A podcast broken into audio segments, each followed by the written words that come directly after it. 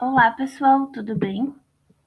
Eu me chamo Nathalie Bárbara e eu e minha colega Júlia Brondani vamos falar hoje um pouco sobre os efeitos da infantilização na vida acadêmica de jovens e adultos com deficiência intelectual.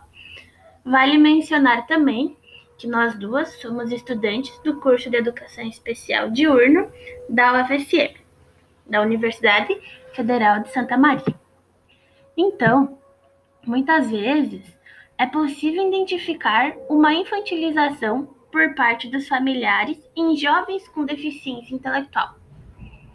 Na atualidade, os familiares desses jovens acabam infantilizando-os como uma forma de proteção contra os invariáveis tipos de estereótipos existentes na sociedade. Dessa forma, é lícito ponderar que os preconceitos que as pessoas possuem em relação aos indivíduos com deficiência, com deficiência influenciam na existência desses estereótipos, tais eles como a crença na incapacidade de desenvolvimento pessoal, social e acadêmico. Conforme Alcides Cardoso e Adriana Bevinites Soares, uh, constam na sua página 15, no ano de 2006, que para os pais, a deficiência intelectual na criança significa a perda do filho idealizado. E aqueles têm dificuldades em encontrar sinais que se ajustam às suas representações do filho ideal. Além disso, existem no ambiente cultural representações sociais preenchidas de qualidades desfavoráveis em relação à deficiência intelectual. Então, os pais acumulam crenças geralmente negativas, e estas são referências iniciais para a construção de suas representações sobre o filho portador de necessidades especiais. Por isso, muitas vezes a família acaba passando por uma reorganização para receber a criança com deficiência.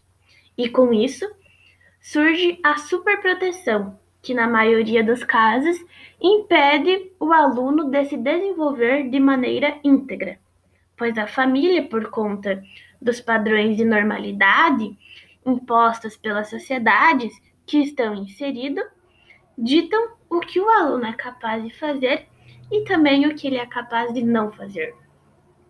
Uma das questões mais polêmicas é a vida adulta de estudante com deficiência intelectual, pois essa infantilização acaba, acaba proibindo ou impedindo o, o jovem de se tornar adulto. E como nos menciona a pesquisadora Yasmin Boeri, em sua dissertação de mestrado, intitulada como Efeitos de um Programa educacional para atendentes, visando a independência de jovens com deficiência intelectual institucionalizados. Na página 10, a mesma acentua aqui. Os resultados obtidos apontam que é possível, a partir da implementação de um programa educacional, modificar as contingências encontradas nas instituições residenciais, tornando-as favoráveis a aprendizagens de comportamentos envolvidos no desenvolvimento de atividades instrumentais diárias. Ao tornar as contingências favoráveis, é possível verificar o desenvolvimento do potencial dos residentes à medida que adquirem maior independência na realização de atividades. Ou seja, estudantes que estão inseridos em ambientes favoráveis ao seu desenvolvimento são capazes de se desenvolver dentro de suas possibilidades. Muito obrigada.